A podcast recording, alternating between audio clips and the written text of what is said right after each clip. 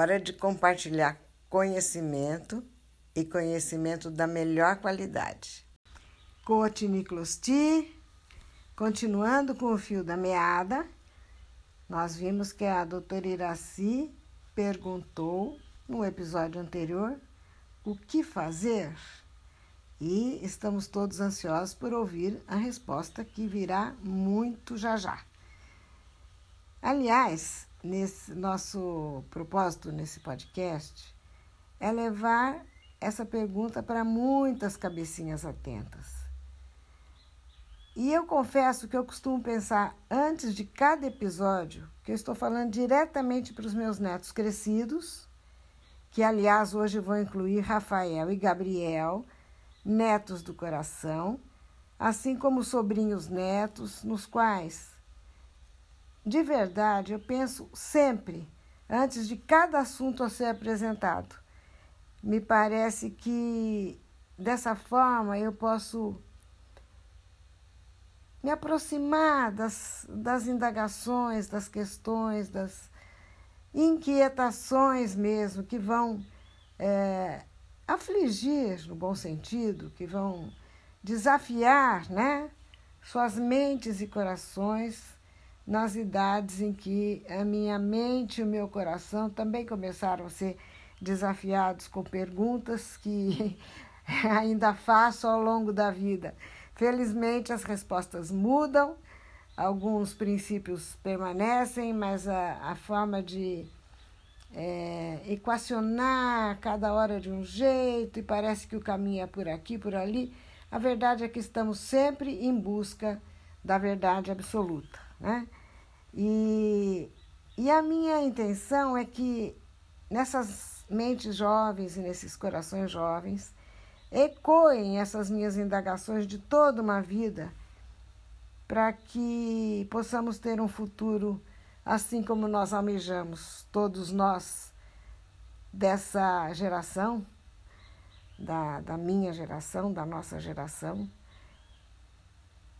Nós que almejamos um futuro terapeutizado, humanizado, equacionado de uma forma em que todos sejamos verdadeiramente irmãos.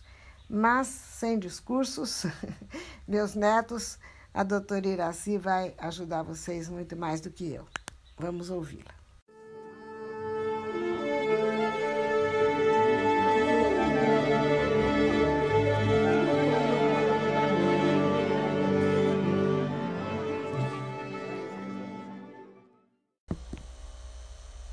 Fazer.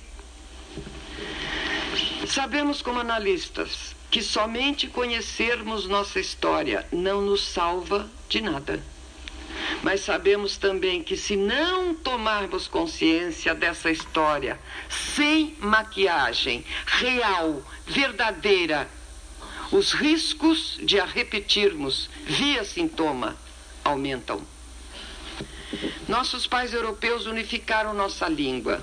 Temos hoje uma América espanhola e uma América portuguesa a constituir a nossa América Latina. Se nossos meio-irmãos foram vistos, não vistos, na melhor das hipóteses, como bons selvagens, ou na pior, como bárbaros inferiores, pelo olho do pai, como fica para nós esse olhar? Sabemos da importância da relação pais e filhos e sabemos como o olhar de um pai para o seu filho importa em seu desenvolvimento.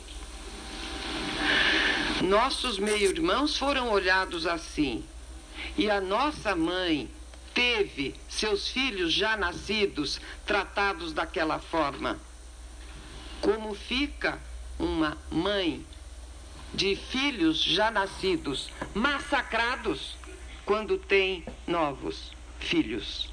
Sabemos, como analistas, que não é nada fácil essa posição da Mamãe América.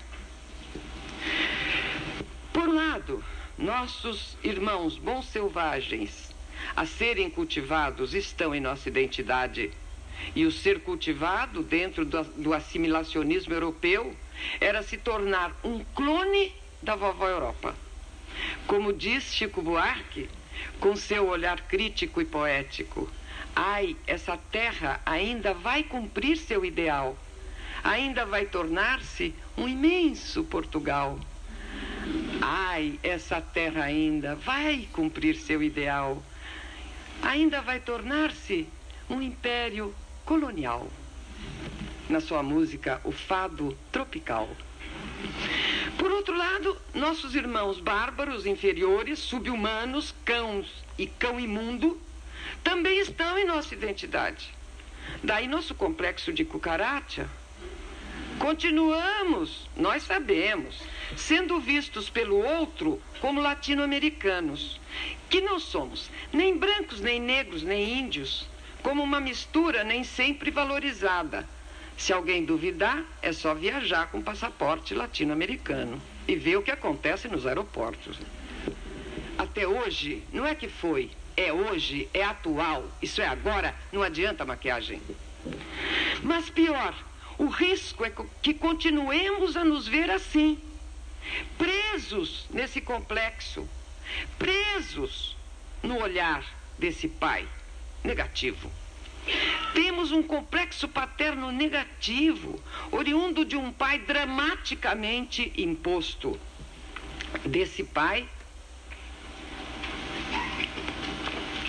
quantas vezes por nós mesmos, reeditados enquanto complexo, nos fala Chico Buarque e Gilberto Gil: Pai, afasta de mim esse cálice Afasta de mim esse cálice de vinho tinto de sangue. Como beber dessa bebida amarga? Vencer a dor, engolir a labuta? Boa pergunta, Chico. De que adianta ser filho da santa? Melhor seria ser filho da outra. Outra realidade menos morta, tanta mentira, tanta força bruta. É como se em nossa identidade ou nos identificamos com o inferior, ou para daí fugirmos, para fugirmos desse lugar tão desconfortável, tentamos nos comportar como o clone do papai europeu. Às vezes, só para variar, gostamos de imitar também o primo rico, também americano, mas do norte, filho do tio Sam.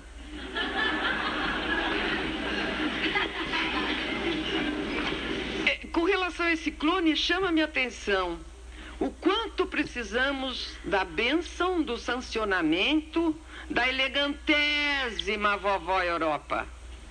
Desde como nos maquiamos, as nossas roupas, os perfumes que usamos, os sapatos, para fazer fino, temos que ser, na persona, abençoados por vovó Europa. Mas o pior, não só na persona. O pior é o nosso pensar estrangeiro. O tal do cientificamente comprovado vem de fora. O chique é publicar em revistas não nossas. O chique é ter tido o currículo de estudar lá, na terra da vovó do tio rico. Porque senão primo pobre é primo pobre e deu. Se não é brega, não é válido. Nosso pensamento continua preso nesse complexo, como continua Chico e Gil. Talvez o mundo não seja pequeno, nem seja a vida um fato consumado Quero inventar o meu próprio pecado. Quero morrer do meu próprio veneno. Quero perder de vez tua cabeça, Pai. Minha cabeça, perder o teu juízo. É como se tivéssemos dificuldade de nos reconectarmos à nossa própria natureza, à nossa própria tão complexa identidade, ao nosso próprio pensamento, à nossa própria criatividade ao nosso próprio jeito. Embora, mesmo assim, apesar de tudo, como tão bem ontem nos falou Mário Saiz, somos criativos. Item 6. se Colombo escutasse simbolicamente.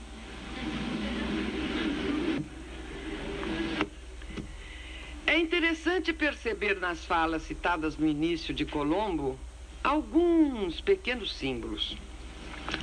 Descobri que o mundo era uma bola, como uma teta de mulher, e a parte desse mamilo a mais elevada e próxima do céu. Parece Colombo ter percebido simbolicamente que encontrava uma mãe fértil, imponente, elevada e próxima ao céu, onde em seu imaginário morava papai. Tenho em minha alma por muito certo que lá onde eu disse se encontra o paraíso terrestre.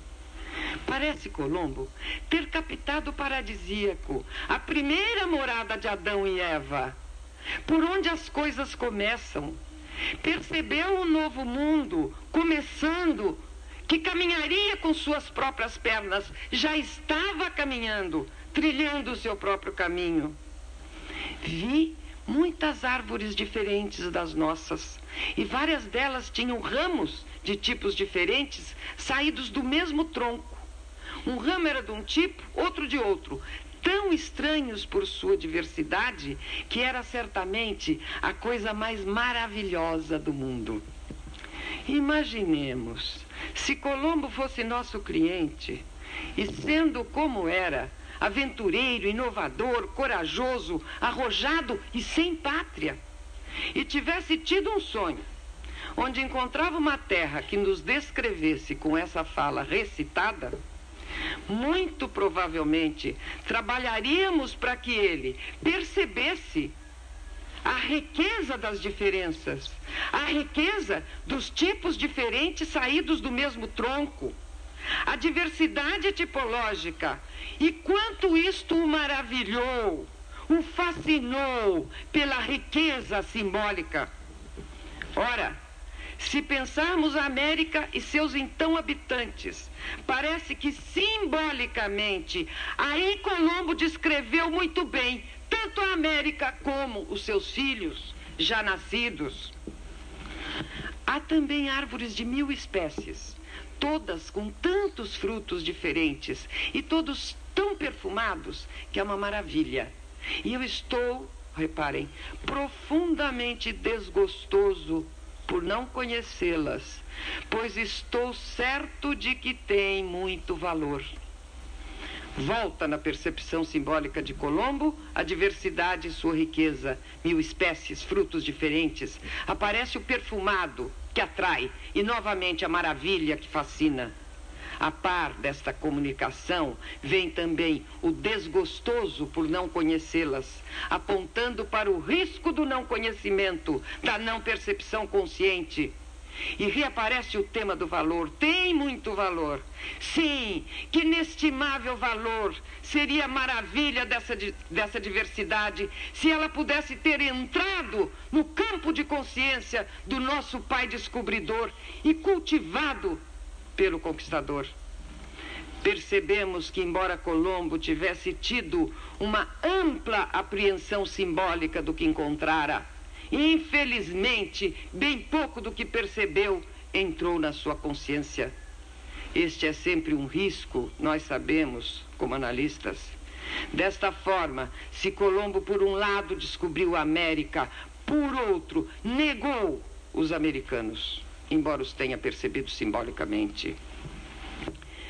Da mesma forma que em símbolos das transformações, Jung diz que a riqueza simbólica de Miss Miller, sua personagem central, não integrada à sua consciência, a levou a um fim desastroso, assim também me parece que a riqueza da percepção simbólica, seja do descobridor, do conquistador ou do colonizador da América, não integrado às suas consciências, desembocou em um fim trágico, o maior genocídio da história da humanidade.